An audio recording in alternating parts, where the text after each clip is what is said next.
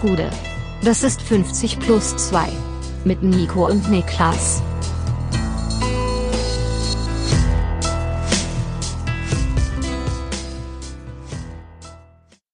»50 plus 2 Eintracht Frankfurt Spezial. Mein Name ist Nico Heimer und Niklas, ich sag's ganz ehrlich, ich habe mir nichts für dich ausgedacht heute. Wie geht's dir? Das war also, dass wir es Europapokal-Spezial nennen mit Eintracht-Bezug im Titel, das war klar, dass es hier das Eintracht-Frankfurt-Spezial ist, das ist neu für mich. Tut mir leid, dann äh, Europapokal-Spezial mit Eintracht äh, Frankfurt. Ey, es darf auch, es darf auch gerne das Eintracht-Frankfurt-Spezial sein. Ich glaube, dass wenn das alle 42 Jahre mal vorkommt, ist es für mich okay. Ja, ich glaube auch. Das ist, es wird, es wird nicht die Regel werden. Ah, Ja, Leute, also, Leute. wen interessiert gerade, wie es mir geht? Ich bin halt da und ich habe das Spiel auch gesehen, aber das ist ja, Ja. letztendlich irrelevant. Ja, aber äh, da reden wir gleich noch ein bisschen drüber. Ich gebe aber erstmal vielleicht einen kurzen Schwank darüber, wie ich mich gerade fühle. Und ich muss ganz ehrlich sagen, ähm, ich bin so, ich bin so richtig glückselig, ne? So wie es selten war in meinem Leben. Ich habe das große Glück in meinem Leben, dass ich einige sehr, sehr glückliche Momente erleben durfte. Ähm, aber der sortiert sich schon ein. Also ähm, der geht schon in die in die Top Ten vermute ich und der Fußball macht da schon in meinen Augen irgendwie, macht da schon viel richtig, ne? Weil man, den letzten Jahren hatte ich schon das Gefühl, dass ich mich entfremde von unserem Sport so ein klein bisschen. Aber diese Wucht, mit der es mich da gestern wieder reingesaugt hat. Und das Schöne ist, und es klingt jetzt so ein bisschen wahrscheinlich wie so ein leichtes Fever-Pitch-Zitat, aber es ist halt, wenn man sich dann irgendwann mal seinem Verein verschreibt, dann macht man das ja tatsächlich ohne unkritisch, ohne Erwartungshaltung großartig. Die einzige Erwartungshaltung, die ich bei Eintracht Frankfurt hatte, war, dass wir nicht absteigen in die zweite Bundesliga. Und die haben wir auch häufiger mal unterboten.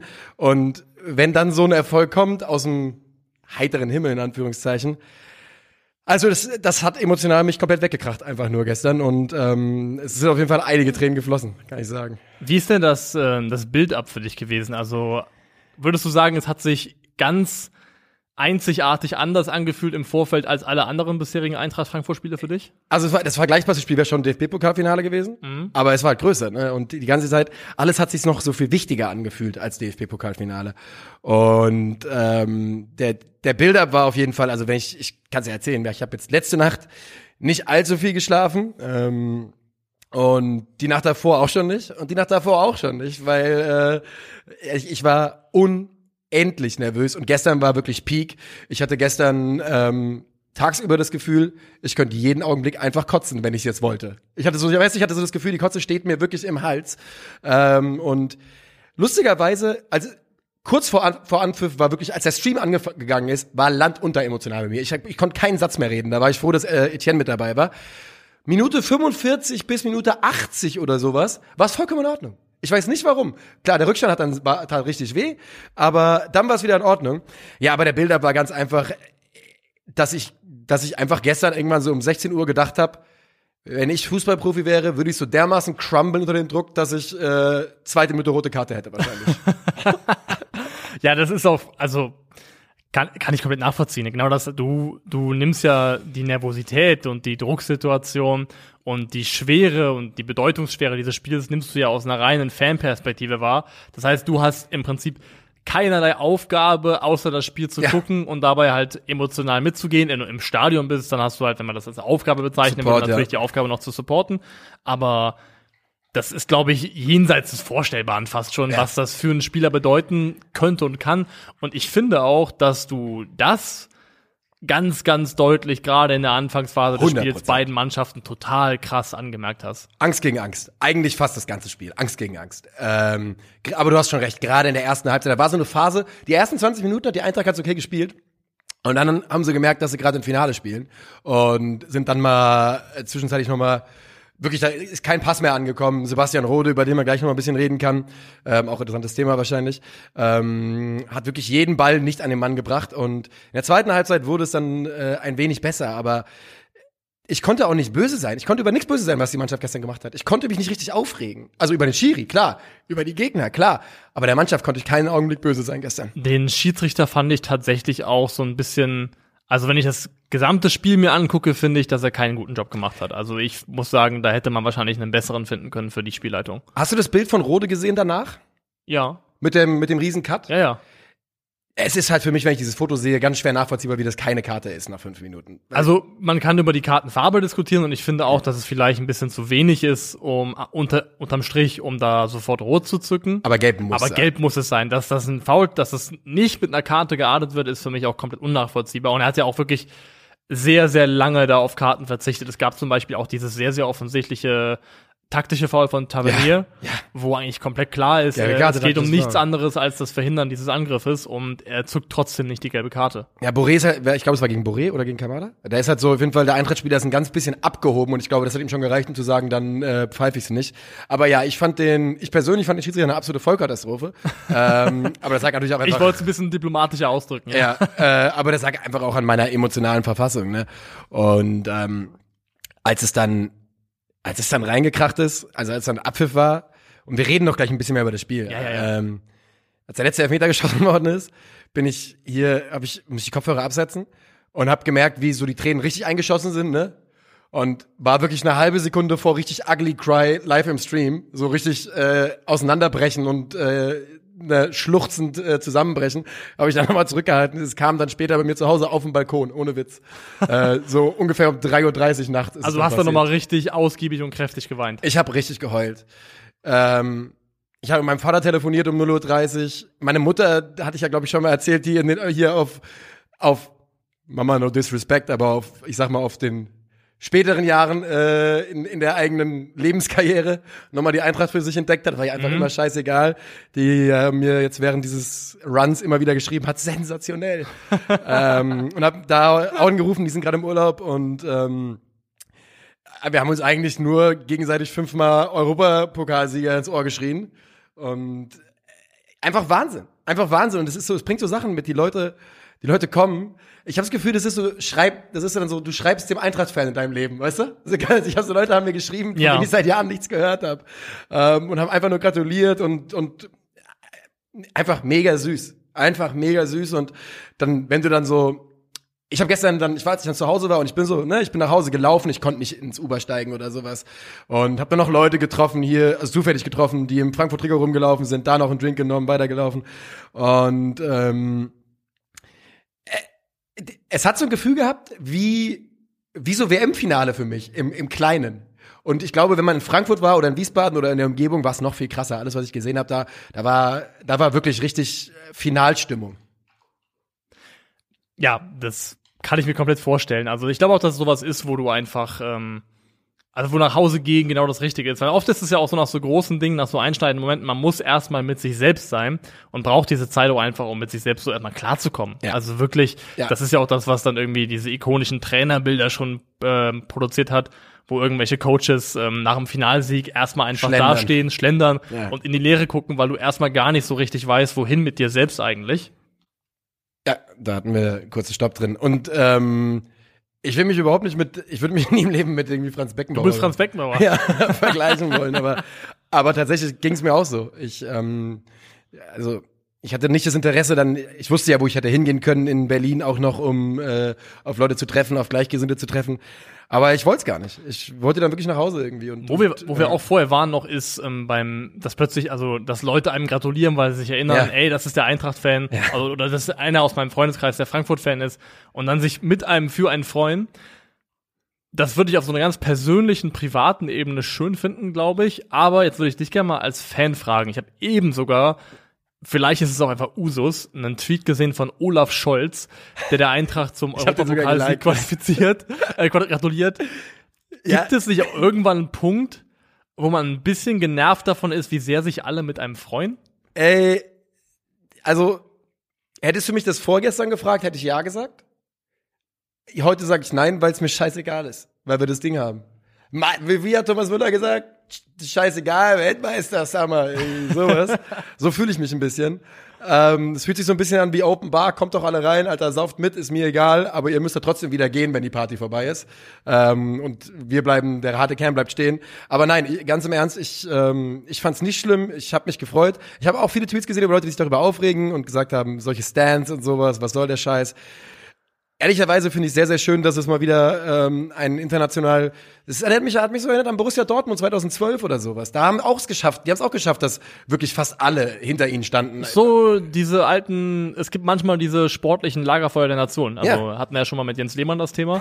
Und das war bei Dortmund war das so und bei Frankfurt ist es genauso jetzt gewesen. Das würde ich schon sagen. Ich finde es ja auch, also wenn dann nicht plötzlich Leute, die bis vor einem halben Jahr Bayern-Trikots anhatten, jetzt da im SGE-Trikot stehen und mal Ja. so tun, als ob sie auch dabei, also auch Fan wären, in, in dem Sinne, wie anderen das sind, finde ich es vollkommen okay. Da gibt's auch ein paar, das ist schon richtig. Jetzt auch ein paar, dass man einfach sich mit, mit einem Verein freut und mit einem Verein sympathisiert und die Reise so ein bisschen mitnimmt als außenstehender Begleiter. Weil das kann ich komplett nachvollziehen. Das gab es für mich schon ein paar Mal, so historisch betrachtet, dass es so Europapokal-Runs gab von Mannschaften, wo ich einfach, obwohl ich kein Fan war, weil ich das. Team sympathisch fand, den Trainer sympathisch fand, einfach so ein bisschen mitgefiebert habe. Habe ich auch schon mal gesagt, glaube ich.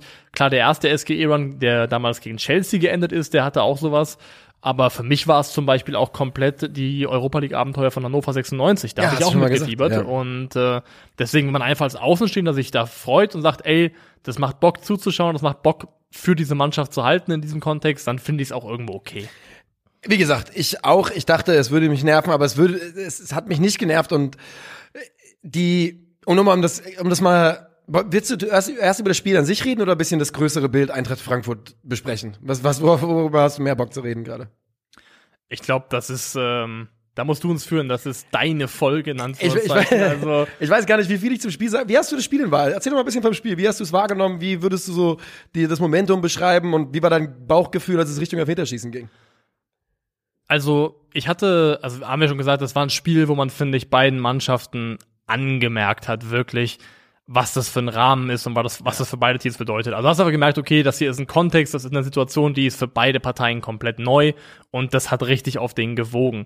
Und ich hatte im Laufe der ersten Halbzeit oder ich hatte im Verlauf des Spiels so einen Moment, den kennt man noch aus der Schulzeit, nämlich den, dass der Lehrer stellt eine Frage und du hast eine, du glaubst die Antwort zu wissen, aber aus so einem jugendlichen, kindlichen Schamgefühl und der Angst, dich eventuell vor der Klasse zu blamieren, weil du so ein bisschen unsicher bist, zeigst du nicht auf, weil die Antwort könnte ja falsch sein, jemand anderes wird drangenommen, sagt exakt das, es wäre richtig gewesen und du beißt dir so richtig in den Arsch. Ja. Und ich hatte im Verlauf der ersten Halbzeit so das Bedürfnis zu tweeten. Das fühlt sich nach einem Spiel an, wo es am Ende genau eine arme Sau geben wird, die den entscheidenden Fehler gemacht hat. Und als dann Tuta, also Ja. mehr hinfällt als alles andere, Ja. also Fehler ist dann nochmal eine Definitionsfrage. Für mich bleibt einfach im Rasen hängen. Also ich mache nur Vorwurf. Nur Genau, null Vorwurf, aber das wäre halt genau die arme Sau gewesen. Ja. Und es hat sich für mich echt so angefühlt, es könnte so ein Spiel sein, wo dann genau das, weil beide Mannschaften nicht so wirklich wirkten wie welche, also Ja. Kamada hast du zum Beispiel in seinen. Abschlussentscheidungen angemerkt, komplett, Ja. wie das Spiel in ihm gearbeitet hat im Kopf. Jens-Peter Horge, ähm, der hatte so Schiss vor diesem Spiel. Das war der Wahnsinn nach der Einwechslung. Und ähm, von daher habe ich echt gedacht, okay, nach dem Tutor-Ding dachte ich kurz, ey, das könnte jetzt schon das entscheidende Tor gewesen sein in diesem Finale. Ich, ja, ähm, ich habe natürlich gehofft, dass das nicht ist, aber ich hatte schon natürlich, der Gedanke war auch mal da, vollkommen klar. Denn es fühlte sich auch so ein bisschen, es fühlte sich auch ein bisschen an wie so ein Spiel, wie, genau wie du gesagt hast, wo ein Fehler das Spiel wahrscheinlich entscheiden würde. Und ich bin sehr, sehr froh, dass äh, Rafael Boré dann noch dieses Tor gemacht hat. Und das war, ich hatte es wirklich, der ist halt ein Big Game Player, Rafael Santos Boré. Ähm, ich hatte es ja mit meinem, mit meinem Tweet am Morgen auch so ein bisschen geteased, äh, als ich das Salute-Emoji genommen habe, weil Ja. ich einfach dachte, er wird heute wichtig sein. Wo ich danach gesehen habe, einfach Pit Gottschalk hat Wort und dasselbe getweetet, 20 Minuten vorher. Ne? Ich hatte es nicht gesehen und ich folge Pit Gottschalk nicht, aber Die, ja. äh, die altbekannten Brüder im Geiste. ja, so ist es. Schade, schade. Ähm, der hat halt einfach jetzt in jeder, der hat in jeder einzelnen K.O.-Runde ein Tor gemacht. Und ich habe heute was, was für Tore auch ja. teilweise. Und ja, gegen Barca. Und ich habe heute nachgeschaut, bei seinem Copa Run, als er den Copa America gewonnen hat, hat er auch in jeder K.O.-Runde getroffen. Der ist wirklich, und er ist ja nicht der absolute Goalgetter, Goalgetter, ja, also Nee. Big Game Player auf jeden Fall. Und ähm, dass er dann das Tor macht und dieses ikonische Foto, wie er da salutiert, Alter, mh, übertrieben geil. Und ähm, Und er macht ja nicht nur das Tor, er schießt ja auch am Ende diesen finalen Elfmeter. Eben. Und die Elfmeter Und waren auch krass. das, das, das hat mich, also muss wirklich sagen, der, es gab genau einen nicht gut geschossenen Elfmeter in diesem Finale und das Ja. war der von Aaron Ramsey. Ja. Und dementsprechend ähm, war das auch der entscheidende, aber wie die, also weil man hat ja auch bei Mak- Makoto Hasebe gesehen, als dann der Münzwurf war, erst geht's auf die Rangers-Seite, Dann ist noch, glaube ich, so ein bisschen Konfusion drüber gewesen, wer jetzt anfangen darf. Ja. Und Hasebe sah auch recht unzufrieden aus, damit, wie das gelaufen ist. Ja, beide Münzwürfe Und- halt verloren. Genau, ne? und diese kleinen Münzwürfe, die so, so margin, das sind halt so auch so die ganz kleinen Rädchen, die ja, am Ende aber das ist ein ganz entscheidend kleiner sein Sieg, können. den du da bekommst oder eben nicht. Genau, also die können echt ein Zünder an der Waage sein und dann diese Widrigkeit noch mit reinzukriegen und dann fünf so krasse Elfmeter zu schießen, Mhm. das ist wirklich von jedem Einzelnen, der da angetreten ist und der von von Boré war ja einfach nur Textbook Ja. Penalty, Ja. komplett, also Wahnsinn. Ich hatte, Krügi kam ja zur Halbzeit hier wieder zurück rein und saß dann neben mir. Ähm, und ich hatte bei Kamada richtig Schiss. Weil ich eben das Gefühl hatte, dass das Spiel so schwer auf seinen Schultern gelegen hat die ganze Zeit, dass ich dachte, boah, und als er dann der Innenpfosten und dann, mein Gehirn war dann auch nicht unbedingt in der Lage, alles sofort zu verarbeiten. Ich war mir dann nicht sicher, ob der drin ist, obwohl ich auf dem Bildschirm geguckt habe und der Ball im Netz liegt. Aber ich hatte halt diese Pfosten gesehen, weißt du, es war, es war, ja. Und dann macht er eben dieses Tor, Boré, diesen entscheidenden Elfmeter und dann ist die Eintracht da Europapokalsieger. Und für mich war halt, was mir dann wirklich nochmal so klar geworden ist, ist dieses, als Eintracht-Fan, du wirst darauf nicht vorbereitet. Ja, du hast, das ist nicht in deinem, das ist nicht im Bereich dessen, worüber man nachdenkt, man Europapokal gewinnen. Also, na klar denkt man darüber nach, wenn man träumt, ja. Und dann hast du 2018 erst den DFB-Pokal. Das ist erst vier Jahre her, übrigens heute auf den Tag vier Jahre. Ist genau vier Jahre, ein Alter. Tag dazwischen, ja. Ähm, und du hast quasi diesen Triumph, der sich anfühlt wie, DFB-Pokal, der sich anfühlt wie, das ist es für meine Generation. Das ist der Pokal, den wir jetzt gewonnen haben. Und dann gucken wir mal, ob wir in 15 Jahren, in 20 Jahren, ob wir noch mal was gewinnen können. Und dass du dann so eine Reise hast, und wenn du jetzt guckst, was, was es ja auch für eine Route war von, von der Eintracht bis dahin, es ist der Wahnsinn. Und was es halt jetzt bedeuten kann für die Eintracht, ist, es könnte die Eintracht auf ein neues Level heben, ne, was, was viele Dinge betrifft. Das hier kann, wenn du die Karten richtig ausspielst, die dir jetzt in die Hand gegeben wurden, echt ein, wie du gesagt hast, das kann ein Türöffner sein in neue Sphären, weil du kriegst eine Siegprämie jetzt in der Europa League von irgendwie 12 Millionen Euro, du kriegst eine Antrittsprämie von gut 15 Millionen Euro für die Champions League. Also, das Du sind wirst, du wirst bei über 30 Millionen Euro rauskommen, die dieses Spiel gestern ausgemacht hat. ja, Ja, Du hast die 12 Millionen, die irgendwie Euroleague Supercup Prämie sind. Dann hast du eben, wie gesagt, die 15 davon. Du hast die Champions League Prämien.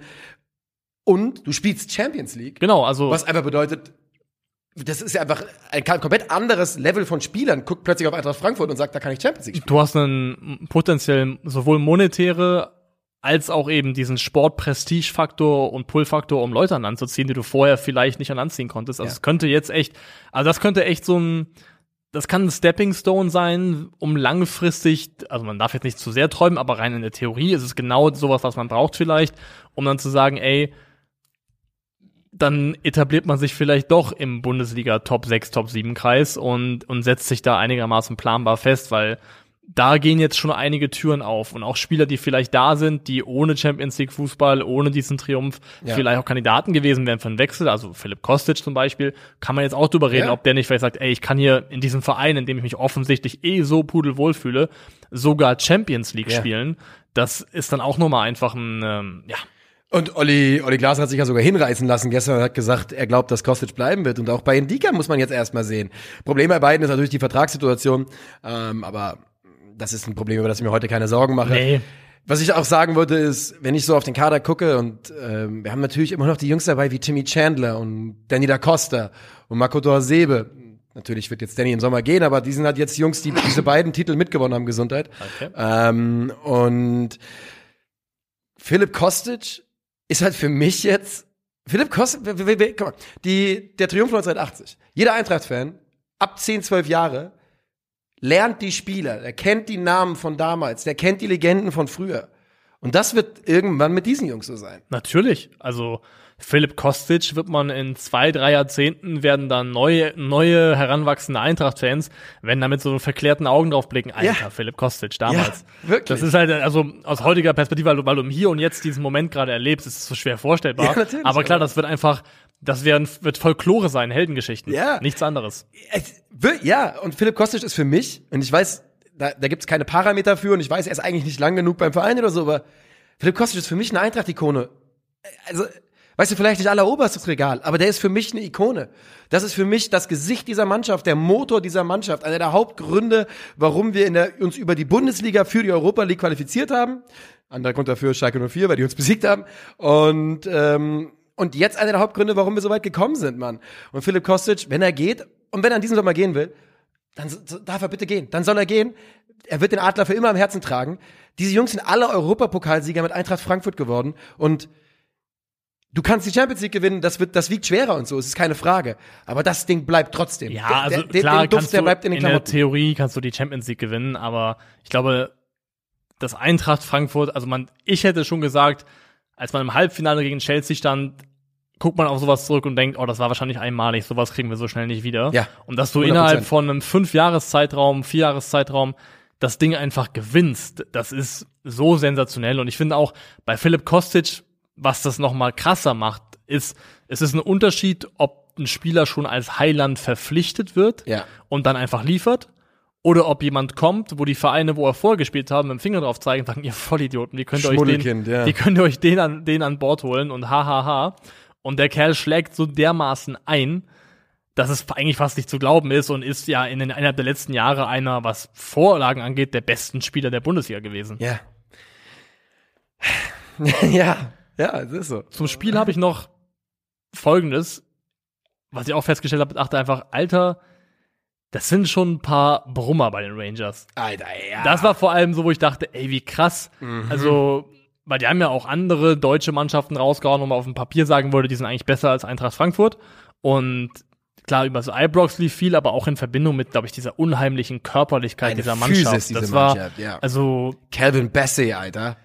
Da, Außenverteidiger, der dann Meter 90, 85 Kilo oder so auf die, auf die Dings bringt. Trotzdem keiner, trotzdem beweglich und stark und schnell. Also da sind ein paar absolute Monster in dem Kader. ja, Landström ist auch eine ordentlich, ordentliche Kante, da muss man sich, muss man auch ähm, sich in Acht vornehmen. Und äh, Aribo, der vorne drin gespielt hat, in, äh, am Anfang, der ist ja auch wirklich ein Ja. Jemand gewesen mit echt Format. Also dachte ich echt schon, Alter, körperlich wirklich gefährlich die Mannschaft. Wirklich echt eine Mannschaft von Stieren. Als dann ich als ich diesen Stat gesehen habe, dass Aribo da gestern sein erstes Tor in ähm, in dieser Saison in der Europa League geschossen hat und ich glaube, der ist ja eigentlich auch kein Stürmer, ne? Der Nee, genau, oder M- Morelos, Morales, Ja, genau, und der der aggressive, der aggressive. der, der fällt aus Alfredo und noch ein Morelos, weiterer, ja. Alfredo Morelos und noch ein weiterer Stürmer fällt aus. Ich glaube, das ist schon aus der Not geboren, dass Ja. er da vorne gespielt hat, ja. Ja, äh, generell, da muss man auch mal sagen, ne? Ähm, Janis Haji ist ausgefallen, Morelos, also da sind schon ein paar Ja, aber das interessiert mich. Spieler. Das ist es, vollkommen es ist egal. scheißegal, Mann. Es ist scheißegal. Ähm, und jetzt, wir haben jetzt 15.38 Uhr gerade, das heißt, jetzt irgendwann beginnt so die Zeit, wo die Mannschaft wohl landen wird. Und ich vermute mal, dass der Römer in Frankfurt jetzt schon gut gefüllt ist, gut, äh, gut voll ist und es ist schon kracht und qualmt. Und ähm, ich glaube, dass wir da heute Abend noch, ja, noch äh, eine schöne Feier sehen werden. Und ganz im Ernst, bei mir ist aktuell so, die ander- Erkenntnis ist noch nicht, äh, noch nicht richtig da. Die sickert immer wieder ein. Und es ist kein Witz, ich bin gerade eben hierher gelaufen, ich ball die Faust. Ich hab, ich bin, ich ball die Faust, ich mache so. Ich nehme die Arme einfach hoch und jubel kurz. Ich, und ich kann mir nicht helfen. Und das meinte ich vorhin, als ich aufgemacht habe mit, ich bin so glücklich, wie ich selten war. Ich bin so glücklich, dass mein Körper mich zu Reaktionen zwingt, zu ein Outlet zu haben, von dem ich nicht wusste, dass ich das so, dass ich mache, so reflexartige Jubelbewegungen. Gandalf, my old friend, this will be a night to remember. Ja. Also war es gestern schon, wird es heute wahrscheinlich nochmal werden. Davon Ja. kann man ausgehen. Und ja, das ist, das ist absurd, was, was so eine, was ein Ergebnis in einem Fußballspiel, wenn man es nüchtern ausdrückt, einfach für, Ja. für Dinge in einem hervorrufen kann, was es mit einem machen kann. Was ich noch sagen wollte zum Elfmeterschießen, und dann können wir, ich finde auch noch Themen, die wir ansprechen sollten, ist so ein bisschen die Organisation rund ums Spiel, Oh ja. das Thema Getränke, der Umgang der spanischen Polizei mit den Fans. Das sind auch Dinge, die man noch definitiv mal anschneiden kann. Was ich noch sagen wollte ist, und ich, mir ist vollkommen klar, dass Elfmeterschießen einfach nur die einfach ja irgendwo ein Münzwurf ist letztendlich ein Lotteriespiel und wenn es anders ausgeht, reden wir da gar nicht drüber. Aber ich finde auch tatsächlich vom Moment an, wo klar war, dass Elverschießen gibt, finde ich, hat Oliver Glasner das textbookmäßig 10 von 10 gelöst im Verhältnis, wie das ein Trainer lösen kann. Der hat eine, sofort eine Ruhe ausgestrahlt. Der Ja. hat direkt die erste Geste war, glaube ich, hier so runter, runterfahren, hat die Leute zu sich geholt, hat das, weil zum Beispiel im Vergleich FA Cup Finale war ja auch Elfmeterschießen, Ja, da- auch da war es mhm. super eng. Da war Tuchel ein bisschen wild, ne? Tuchel war so ein bisschen, so ein bisschen hektisch. So, Mhm. also, und ich finde, Oliver Glasner hat eine unheimliche innere Ruhe ausgestrahlt, hat die Leute, die Spieler auch so ein bisschen runtergeholt. Und ich fand das unheimlich stark, wie er das als Coach gelöst hat. So die Momente, als entschieden wird, wer schießt oder man sich besprochen hat und bis zum Elfmeterschießen. Also auch vom Coach fand ich das einfach klasse. Ich lese ja immer sehr, sehr gerne in Kleinigkeiten viel zu viel rein. Und als ich gestern ich habe ja, man, man, ich habe ja den, dem Braten wirklich nie getraut. Ist ja auch klar, man traut ihm einfach nicht. Ähm, als dann Lenz zum ersten Elfmeter angelaufen ist, habe ich eigentlich gedacht, dass wir das auf jeden Fall verlieren würden. Weil das war für mich so ein bisschen, ich weiß, was ich gedacht habe, Finale der Horm oder was das war, wo, was Finale der Horm? Wo auch keiner schießen wollte, wo eindeutig alle Schiss hatten. Und so hat sich für mich angefühlt, weil dass da, dass da Lenz als erster anläuft. Er macht unglaublich Killer und macht ja dann, und macht dann den Schisch in Der die Schisch doch, Alter. Alter. Dieser geile Typ, Mann. Und, und wirklich, ich dachte, ich dachte, da wird's eher ähm, nicht klappen. Aber du musst ja überlegen, die Reihenfolge bei der ist Lenz, Rustic, Kamada, Kostic, Boré. Das ist keine, das ist keine fünf Schützenliste, auf die ich irgendwie gekommen wäre, wenn ich sie vorher aufgestellt hätte, glaube ich. Ja, ich weiß nicht, ob das vorher feststand, ob sich das im Moment ergeben hat, wie da der Ablauf gewesen ist, aber jeder einzelne Eintracht-Schütze war absolut tadellos. Kein einziger Makel bei den, bei den Schüssen dran. Und wir müssen auch über Kevin Trapp sprechen. Ja. Also über den Elfmeter, den gehaltenen. darüber, darüber reden wir. Darf ich eine Frage noch kurz stellen? Ja. War Tuta wirklich verletzt oder war ihm todespeinlich, was ihm da passiert ist? Er war verletzt. Ja. Also Leute wie ich machen das auf Amateurniveau. Ich habe das auch gemacht für, deswegen Das, ich. also ich habe das gemacht, ich habe mal Mist gebaut und dann plötzlich mal habe ich ein bisschen gehumpelt und Ja. gemerkt, ah, Oberschenkel macht zu. Ja. Das ist komplett klar, aber das hat, tut er nicht gemacht. Okay, also glaub daran glaube ich nicht. Ja, Kevin Trapp, Alter. Ähm, du geile Sau, Kevin Trapp, wirklich. Denn in der 118. oder was das ist, 119 oder 20. ist das Spiel entschieden, wenn Kevin Trapp nicht eine der allerbesten Finalsaves hinlegt. Das ist die Parade seines Lebens. ja, genau. Und mein erster Gedanke war Dudek, Jerzy Dudek. das war direkt mein erster Gedanke. Oh, Und die, die Wichtigkeit darin, und ich glaube, so eine Parade, das Wissen, ich habe uns gerade hier in dieses Elfmeterschießen reingeholt. Der Gegner weiß es genauso, die waren ja, Ja. dabei, ne? die haben auf dieses Tor geschossen. Ähm, ich glaube, das pumpt, das pumpt dich auch vor dem Elfmeterschießen. Geholfen hat das garantiert, ja. Und also wirklich, Trapp übrigens auch für mich. Full-blown Eintracht-Ikone, oberstes Level. ja. Das, Also, ja, auch wieder so ein bisschen geworden, ne? Weil das war ja jetzt Ja. so, als dann PSG-Wechsel, Rückkehr, das war ja jetzt nicht so, dass da alle da standen mit den wehenden Fahnen und gesagt haben, anfangs hey, kam er aus Lautern, da war es auch nicht einfach. Also Ja. der hat schon Uphill-Battle. Äh, Genau, der, der hat schon ein bisschen Sisyphus-mäßig den, Stein nach, den Steinberg aufschieben müssen, aber hat nicht aufgehört damit und ist aktuell in der Gesamtverfassung, Unglaublich. hat große Spiele geliefert. Ist für mich auch vollkommen klar, dass Kevin Trapp auf den, in, in den, äh, ist WM dieses Jahr in den WM-Zug Ja. gehört. Da führt gar kein Weg dran vorbei, was, was der für eine Form gerade hat, was der für Para- Paraden rausgehauen hat. Also wirklich, wirklich ganz, ganz groß. Ich glaube, es ist der beste Kevin Trapp aller Zeiten wahrscheinlich. Davon würde ich ausgehen, ja. Mann, jetzt gucke ich gerade auf Kevin Trapp auf sein Transfermarktprofil und sehe da oben den äh, UEFA Cup bei den gewonnenen Titeln. ist das geil, Alter. Und was mich wirklich, ähm, ja, also Kevin Trapp, unendlich wichtig. Generell auch, lass uns kurz über Sebastian Rode reden. Es gibt ja diese Situation da am Anfang mit dem, mit dem Foul und ich bin natürlich dann in der Situation gestern in einer, in meiner eigenen, in einer Doppelmoral gefangen. Ja, klar. Ne? Weil ich sag selber, man muss mit Kopfverletzungen deutlich vorsichtiger umgehen. Und dem hat er hat einen halben Schädel offen. Und ich merke, wie ich bei mir selber fordere, ich hoffe, der spielt weiter. So. Genau, es ist halt dieses alte Ding, man soll es nicht glorifizieren, aber man, es fällt einem schwer, es nicht zu tun, wenn man selber Fan ist und es dann eben der Betroffene ist. Wobei ich hier auch sagen würde, er, hat das so komisch formuliert, er meinte, ich war direkt wieder bei Bewusstsein. Hat das impliziert, dass er mal nicht bei Bewusstsein war? Oder Ich, ich glaube auch, ich glaube, dass es wirklich eine unglückliche Formulierung war, weil, er war einfach bei Bewusstsein, oder? genau, weil der Treffer ist ja wirklich, es gibt ja kaum einen, kaum einen, irgendwie einen, einen stumpfen Impact, sondern der rutscht halt mit dem. Genau, ja. also des- deswegen würde ich auch noch mal sagen, aus einer kompletten Laienperspektive, ich finde, es ist ein Unterschied, ob du einen Cut kriegst von Ja. einem unglücklichen Streifen von einem Eisenstollen oder ob du einfach einen, genau, einen stumpfen Impact hast, zum Beispiel Ellbogen gegen Schläfe, Kopf gegen Kopf und dann benommen, benommen da liegst. Deswegen, man muss es deswegen auch hier nicht überhöhen und es ist definitiv teilweise gemacht worden. Ähm, aber ich finde, das ist noch mal was anderes als so ein klassischer Kopf-an-Kopf-Impact. Also ich würde schon sagen, dass man das einen Tick anders bewerten kann als gewisse Situationen, die wir in der Vergangenheit schon hatten.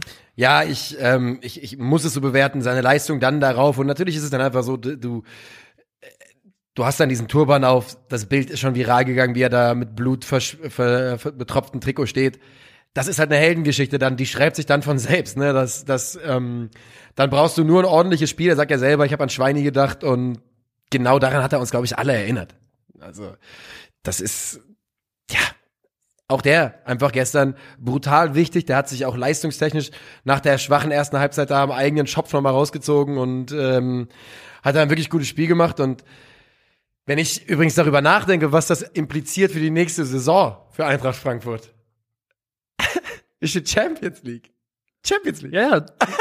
Nicht nur Champions League, Lostopf Ja. 1. Lostopf 1. Das könnte sogar auf eine Gruppe hinauslaufen. Jetzt, jetzt fangen wir da- damit schon an, die eventuell so machbar ist, dass man sagen könnte, ey, wer weiß, vielleicht gibt es so eine Chance, einfach in die K.O.-Phase der Champions League zu kommen.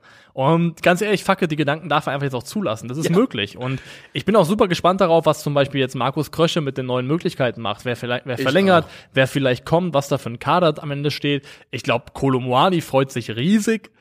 Der hat da richtig Bock Das drauf. Also viel auch. besser jetzt für ihn nicht laufen Nee. können, das Commitment Nee. äh, an Eintracht zu geben und dann spielst du einfach sofort Champions League. Das ist perfekt Also gelaufen. besser kann das nicht laufen. Also wirklich, ähm, Ja. da bin ich, ich, ich bin da einfach als Neutraler auch super gespannt darauf.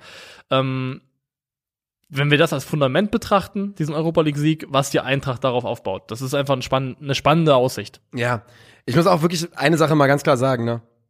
Und das klingt jetzt viel gemeiner, als ich es meine. Dass ausgerechnet diese Version von Eintracht Frankfurt so einen unglaublich wichtigen Titel holt, hätte ich nicht gedacht.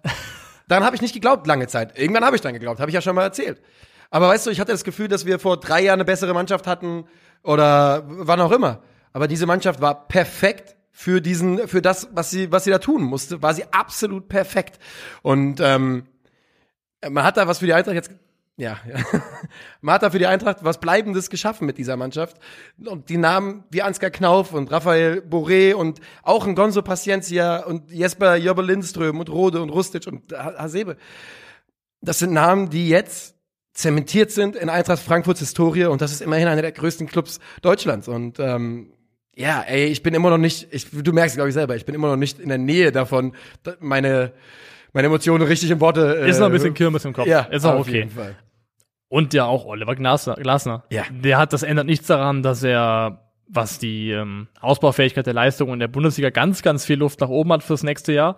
Aber der ist ja auch einfach Icon. Das Ja. ist, wir- wirst du ihm ja nie wieder wegnehmen Nein. können. Ist einfach. Und ich finde auch irgendwie, das ist auch ein Trainer, dem gönne ich das, denn ich finde, er hat das, also einfach super sympathisch erstmal. Ja, Und finde ich auch. finde, es ist auch eine Kunst, irgendwann das zu schaffen, offensichtlich, dass du es für dein Team schaffst, dass deine Mannschaft komplett trennen kann für sich selbst zwischen der Scheiße, die man in der Bundesliga spielt, und dann, wenn Europapokal ist. Also, dass, dass, dass der Trainer oder dass das Team es irgendwie geschafft hat, diese beiden Dinge komplett voneinander zu trennen und die Scheißform in der Bundesliga, die jetzt schon über Wochen anhält, wo es Ja. wirklich bieder, Monate, sagen wir einfach Monate, ja. Monate wirklich absoluter Biedermann-Fußball ist, das nicht einfach nur in die Nähe davon kommen zu lassen, was man im Europapokal abruft. Das Ja. ist auch eine Leistung vom Kopf her. Es, äh, Wahnsinn. Es ist Wahnsinn gewesen, was, was diese Eintracht, was diese Mannschaft gemacht hat auf europäischem äh, Parkett in diesem Jahr. Es ist wirklich Wahnsinn. Und ähm, jetzt reden wir gleich noch mal ein bisschen über die Organisation des Spiels. Und eine Sache möchte ich aber noch sagen, ich habe ja jetzt dann die, die auch so in dieser Saison durch, durch die Arbeit für die Eintracht auch so ein paar Leute aus dem Medienteam kennenlernen können und Leute aus dem, aus dem Umfeld der Eintracht und das ich, man hat, glaube ich, gestern einen guten Eindruck dafür bekommen. Das bedeutet so unendlich viel. So unendlich viel. Ähm, für alle. Für alle, die den Adler irgendwie verbunden sind, ist das eine, ja, ich wollte, ey, vielen Dank einfach. Ich wollte einfach Danke sagen an die Eintracht, alle, die da arbeiten, alle, die da spielen, alle, alle Fans von euch, jeden, jeder Einzelne, der irgendwie äh, mal im Stadion war, ist ein Teil von diesem Ding, was aber Eintracht Frankfurt entstanden ist in den letzten Jahren. Und äh, das hier ist jetzt mal das erste Ergebnis und das ist Wahnsinn. Also, jetzt will ich es nicht über- überhöhen vielleicht, aber auch wenn du vielleicht irgendwo sagen würdest, klar, im Idealfall als Eintracht-Fan aus der reinen Fanperspektive bist du einfach selber im Stadion, bist selber in der Masse.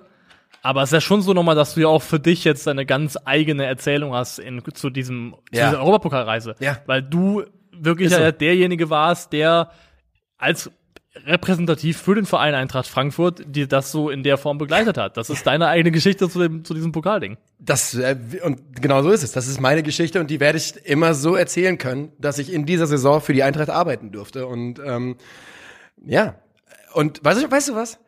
Das ist halt auch das Geile. Die Eintracht kann keinen größeren Titel gewinnen. Also was hätte, ne, machen wir uns nichts vor.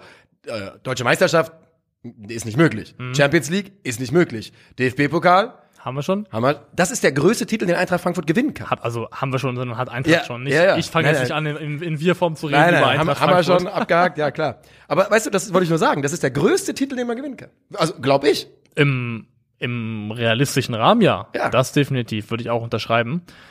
Organisation, bevor wir über Organisation sprechen, weil da geht es auch um Fans, grundsätzlich die Fans, weil das war ja Hälfte, Hälfte, und da waren ja unheimlich viele Rangers-Fans da und irgendwo, ey, ganz ehrlich, wenn so viele Massen von Menschen aufeinandertreffen, wirst du nicht verhindern können, dass es hier und da leider auch ein paar Leute gibt, die, ähm, die sich idiotisch verhalten, die den Anlass missbrauchen, um sich daneben zu benehmen. Aber overall, glaube ich, kann man sagen, dass Rangers und Frankfurt-Fans eigentlich sehr gut miteinander umgegangen Ja. sind, ausgekommen sind. Es war zumindest mein oberflächlicher Eindruck von außen, vielleicht täuscht er auch. Und das, was ich aber sagen wollte, ist, ich finde, du hast in dem Spiel hart gemerkt, was für einen Unterschied es macht, ob es eine Organisationsstruktur innerhalb der Fans gibt, die irgendwie so ein bisschen Ja. dirigiert, Ja. weil die haben die wirklich weggeblasen. Es war supporttechnisch nicht mal ein Contest. Als, als, äh, ich habe ja wieder über diesen Stream-Link geschaut, diesen Upstream-Uplink direkt aus der, von der UEFA-Zentrale. Und als die Mannschaften rausgekommen sind, die Rangers sind zuerst rausgekommen. Und da haben die Rangers ihren einen Song angestimmt. Und als da alle gemeinsam gesungen haben, habe ich gedacht, ach du Scheiße, was machen die hier heute mit uns? Aber du hast vollkommen recht. Der, der, der organisierte Support hat da gestern fantechnisch den Unterschied gemacht. Ganz einfach. Und es ist ja auch, wenn man im Stadion schon mal war und dann auch selber, natürlich ist es ein Wettkampf irgendwann. Man will die da drüben Klar. nicht hören, ne? Man will nur sich selbst hören. Und wenn die, wenn du, aber wenn du die da drüben die ganze Zeit hörst, dann nervt das auch. Und dann äh, sorgt das auch dafür, dass du äh, selber immer ruhiger und immer stiller wirst. Und äh, gerade gegen Ende des Spiels kam ja gar nichts mehr von, von den Rangers. An Fans übrigens, ähm, einer der Vorsänger, der, einer der bekanntesten Vorsänger der Eintracht, Martin, ist gestern äh, wohl laut Medienberichten, wenn soll es ja Martin sein, vom ist gestürzt und hat sich Schien- und Wadenbein gebrochen. An dieser Stelle gute Besserung, wird heute nach Frankfurt geflogen und operiert. Eine Ikone in Eintracht-Fankreisen. Okay, als du jetzt mit Medienberichten anfingst, habe ich fast Schlimmeres erwartet. Nein, nein, nein, das ist Medienberichte, weil ich einfach nicht weiß, ob es sich, Okay. ob es sich um ihn handelt. Sehr, sehr sicher. Alle sagen, es geht um ihn, aber ähm, ja. Dann sage ich auch gute Besserung, aber ja, es gab also von Organisationsseite und Organisation, Europa League ist ein UEFA-Wettbewerb, ergo Organisator ist auch die UEFA. Ja. Gab so ein paar Punkte, dann einmal diese, diese Choreo-Nummer. Ja. Da habe ich bis heute nicht verstanden. Also die Eintracht hat ja eine große Choreo gemacht. Ja. Die war ähm, leider tatsächlich ein bisschen zu groß für den Block. Die hing hinten über. Mhm. Ähm, irgendwas soll die spanische Polizei den Eintracht Ultras aber auch weggenommen haben von dieser Choreo. Ja. Ganz generell hört man aus Sevilla, dass die Polizei einfach gerne auch dabei sein wollte bei der ganzen Party, die da abging. Also, es war ja wohl so, dass schon zur Halbzeit einfach da, wo im, im Gästebereich, wo die Eintracht-Fans waren, keine Getränke mehr da waren. Genau. Keine Getränke mehr verkauft worden sind. Und das finde ich neben, neben der Tatsache, dass es aus Organisationsperspektive total peinlich ist, finde ich es einfach auch mega unverantwortlich, um ehrlich zu sein. Weil es ein Unterschied, Es war brutal heiß gestern. Genau, also wenn du, wenn du, wenn du irgendwo bist im Stadion, wo es 13 Grad ist und du hast vorher noch ein bisschen was getrunken, dann ist es vielleicht ärgerlich, wenn du nichts mehr kriegst. Aber wenn es plus 30 Grad sind und auch ein bisschen Alkohol geflossen ist und dann stehst du da und du bist den ganzen Tag schon auf den Beinen vielleicht, das finde ich einfach fahrlässig, dass Ist es da nichts mehr gibt. Das ist schon so, dass es auch einfach Ist es. Kreislaufkollaps und diverse Dinge mit Und es gab's bringen ja. Es gab's ja gestern. Es wurden ja Leute behandelt. Ähm, und Leute mussten sich gegenseitig helfen, dass man da über Wasser bleibt. Haha. Ähm, die, was, wir können es ja nur so ein bisschen zusammen äh, stück, stückeln, was, ähm, was los war, aber es gab irgendwann wohl kurz um Anpfiff herum, ab dann spätestens gar nichts mehr zu trinken, bis nach der Halbzeit, aber schon für andere Leute sagen auch schon deutlich früher. Es gab aber definitiv mehrere Stunden lang einfach nichts zu trinken. Und ähm, man hat auch aus dem Stadion gehört, das hat natürlich auch dem Support ein bisschen dann irgendwann Abbruch getan, weil die alle übertrieben Durst hatten einfach. Die konnten nichts trinken. Über 30 Grad keine Getränke. Ich frage mich auch, ob der Fuck UEFA-Banner, ähm, den die Eintracht-Fans kurz hochgehalten haben, ich glaube, der war vor, an Ort und Stelle hergestellt. Ähm, ja, aber der war ja, der war nämlich, das sah nämlich aus wie die Choreo-Fahnen und dann mit Gaffertape draufgeklebt. Also ich könnte mir schon vorstellen, dass es eine Reaktion darauf war. Ja, es, ist, es geht einfach nicht. Und auch, also was man gehört hat, dann auf die Nachfrage, hey, Die haben das Wasser abgestellt dann wohl irgendwann. auf den WCs auch ja Wasser abgestellt und dass es wohl auch so war, dass du auf die Frage Donde está el agua einfach mit dem Knüppel eine auf die Nase bekommen hast oder wo auch immer hin. Also muss man ja auch sagen, hört man tatsächlich zum ersten Mal, dass bei Ja. Auswärtsspielen in Spanien das Auftreten der Polizei teilweise schon eher so, wie du gesagt hast, im Bereich dessen ist, man hat den Eindruck, auch die würden auch gerne mitmischen. Ja. Bisschen unwürdig einfach für den Rahmen und das hat sich ja auch damit fort, fortgesetzt, dass, oder hat damit angefangen eigentlich schon, dass, das war zwar jetzt cool alles da, aber ich finde auch die Stadionwahl, die Wahl für den. Finalort eigentlich schon eine Katastrophe war. Also ich weiß nicht, wen man für die, wen man für die Getränkesituation jetzt verantwortlich machen kann. Ist da der gastgebende Verein, in Anführungszeichen? Sind die der Veranstalter? Sind die der, macht es die UEFA? Wer auch immer es war, hat sich halt ganz eindeutig disqualifiziert, um sowas nochmal zu organisieren. Ganz einfach. Ende der Geschichte. Kannst du nicht mal machen. Und ganz generell, der Ort Sevilla mit den Polizeieinsätzen, mit dem, was im Stadion passiert ist, ich glaube, wir sehen sobald kein großes Finale mehr in Sevilla. Ja, also der reinen Logik nach müsste das so sein. Die, die, Anwendbarkeit Lo von Logik auf Entscheidungen der UEFA, die ist, die ist nicht immer ganz gegeben, deswegen mal abwarten. Aber ja, Es, äh, ich versuche gerade hier noch mal ein bisschen zu lesen.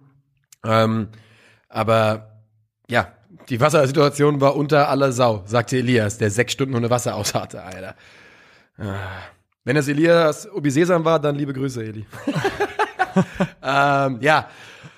Ach, Alter, ich, ich, wie, wie, wie, wie, wie, wie lange haben wir jetzt geredet? Ich bin. wir sind 40 Minuten drinne. Wir sind Haben wir noch 40 andere Themen? Weil sonst äh, bin, bin ich an einem Punkt, ich habe nichts mehr zu sagen. Ich bin einfach, ich fass es einfach nicht, dass Eintracht Frankfurt einen internationalen Titel gewonnen hat. Einen internationalen Titel gewonnen hat, Mann. Es, ja, also wir hatten, wir hatten im Vorfeld, hatte ich dir noch ein, zwei Themen zugeschickt, wo ich dachte, ach, da könnten wir auch noch drüber sprechen. Aber ich muss sagen, ich fände es jetzt persönlich gerade, ist mein Gefühl, ein bisschen krampfig, wenn ich jetzt sagen würde, übrigens, Niklas Süle hat Cello bezogen, Ja. dazu äh, zu der Posse rund um seinen Nichtauftritt beim VfL Wolfsburg. Das sind, glaube ich, Dinge, die werden auch ihre Zeit finden, ihren Moment finden. Ich glaube, man kann das hier stehen lassen als die Eintracht Frankfurt-Folge und die wird es auch in der Form nur einmal so geben, außer die werden nächstes Jahr Meister oder gewinnen die Champions League. Machen wir. Dann gibt's die nochmal. Aber ich möchte nicht das letzte Wort haben.